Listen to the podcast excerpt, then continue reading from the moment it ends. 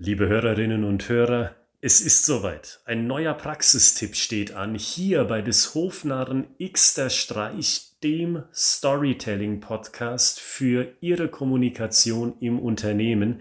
Mein Name ist Oliver Gritzmann und heute habe ich einen Praxistipp für Sie zum Themenkomplex Welche Sprache überzeugt eigentlich beim Erzählen einer Geschichte? Intro ab und danach hören wir uns.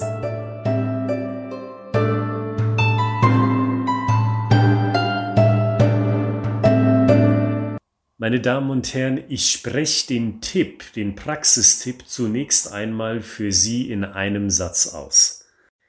Ihre Story, die muss so klingen, als ob sich zwei Gleichgesinnte zu einem Thema oder zu einer Branche unterhalten.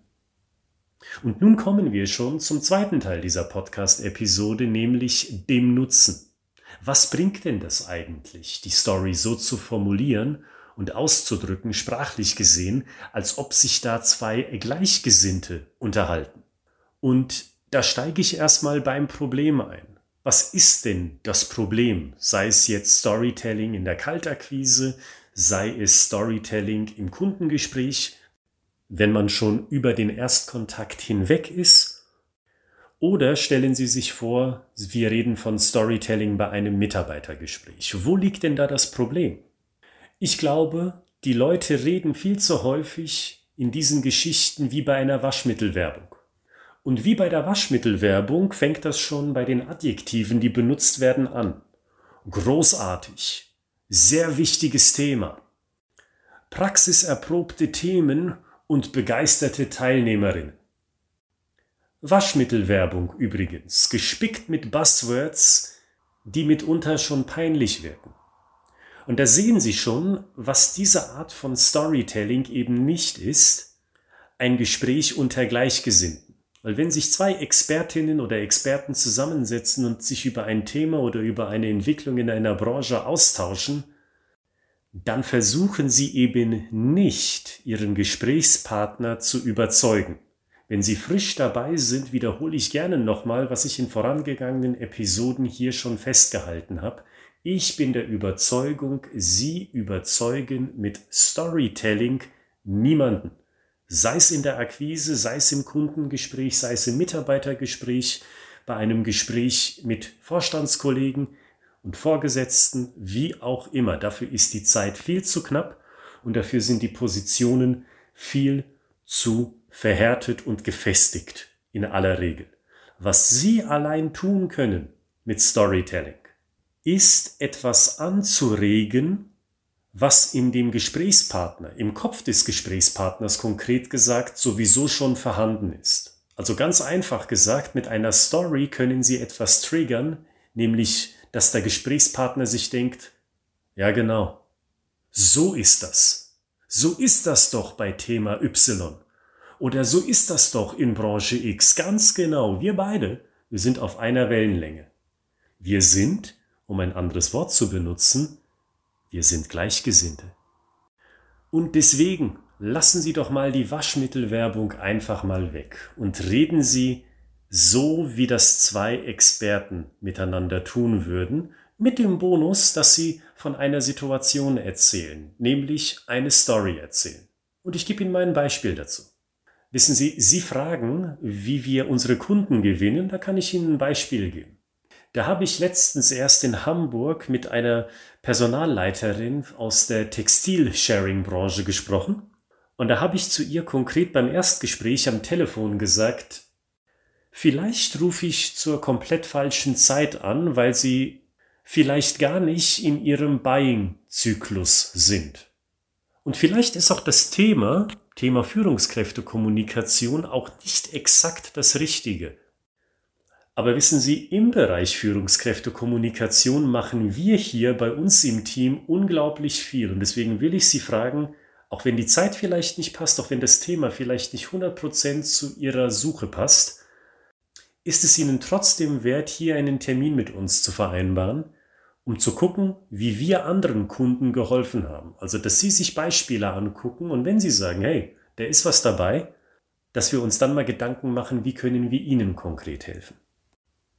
Und genau diesen Ablauf, den ich in Hamburg jetzt wieder durchlaufen habe, mit einer Kollegin sozusagen von Ihnen aus derselben Branche, genau diesen Prozess möchte ich auch gerne mit Ihnen anstoßen. Soweit die Story. Und Sie sehen, so unterhalten sich doch tatsächlich Gleichgesinnte. Weil wenn Sie in einem ähnlichen Geschäft unterwegs sind wie ich, Sie sehen, das ist ein Beispiel aus unserem Tagesgeschäft, dann wissen Sie, Sie sind saisonal unterwegs. Trainings, die werden von Unternehmen gebucht, aber halt nicht das ganze Jahr über.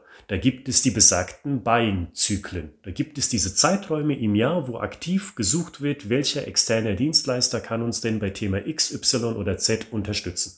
Das ist einfach so. Das wissen Sie, wenn Sie auch nur ein paar Monate auf dem Markt sind. Und wenn Sie Kaltakquise darüber hinaus machen, dann wissen Sie auch, dass die Wahrscheinlichkeit, dass Sie just zu dem Zeitpunkt anrufen, wo Unternehmen just aktiv auf der Suche sind nach Anbietern, dass diese Wahrscheinlichkeit sehr unwahrscheinlich ist. Und Sie wissen darüber hinaus noch, und jetzt setzen wir dem Ganzen noch ein Tüpfelchen drauf, Sie wissen, dass ein Unternehmen, nämlich das Unternehmen, mit dem Sie gerade zu sprechen versuchen, Ihr Thema vielleicht nicht als Führungskräftekommunikation bezeichnet, das Thema vielleicht also nicht exakt passt, aber dass dieses Unternehmen vielleicht doch Interesse genug hat, um zu sagen, naja gut, ich glaube, ich weiß, was hier gemeint ist, die Zeit, die 20 Minuten, die halbe Stunde, die nehme ich mir mal garantiert. So sprechen Gleichgesinnte in diesem Beispiel, in meinem Beispiel aus meiner alltäglichen Praxis und Sie sehen auch an dem Beispiel, das ich eben genannt habe, so können Sie dieses gleichgesinnten Wissen in einer kurzen, knappen und knackigen Story zusammenfassen.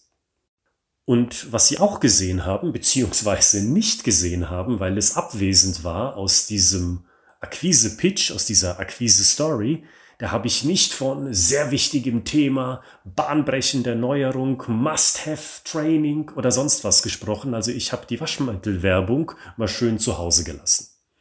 Und habe mich damit zugleich von vielen anderen Vertriebspitches, Storytelling-Pitches unterschieden. Und jetzt kommen wir mal zum dritten Teil dieser Episode. Welchen ersten Schritt können Sie wagen, um genau diesen Praxistipp von heute umzusetzen? Und das ist ganz einfach. Sie sind Experte für Ihr Gebiet. Also fragen Sie sich einfach mal, Mensch, was ist denn besonders am Verkaufsprozess wenn Sie eine Story für die Akquise brauchen.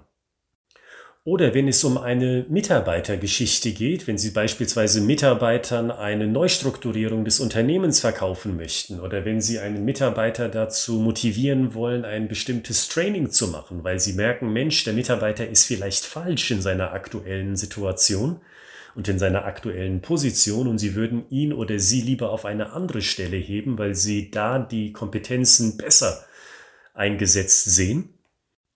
Was können Sie da ganz authentisch sagen zu den inneren Prozessen, zu den inneren Abläufen von Ihrem Unternehmen? Was ist denn so dieses eine Element, was total ehrlich und authentisch ist für diese Situation?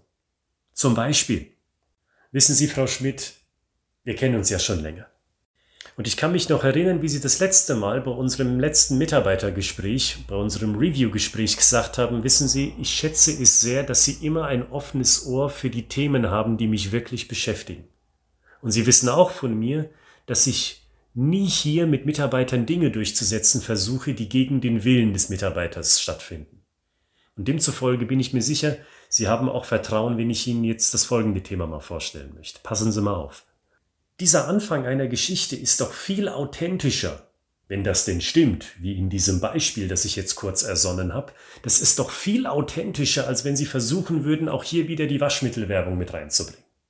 Also suchen Sie einfach mal eine Sache raus, die besonders ist, die nur auf Sie zutrifft, auf Ihren Führungsstil, auf Ihre Prozesse im Unternehmen, auf Ihr Produkt oder auf die Abläufe im Vertrieb B2B-Vertrieb in der Regel ja, in ihrer Branche.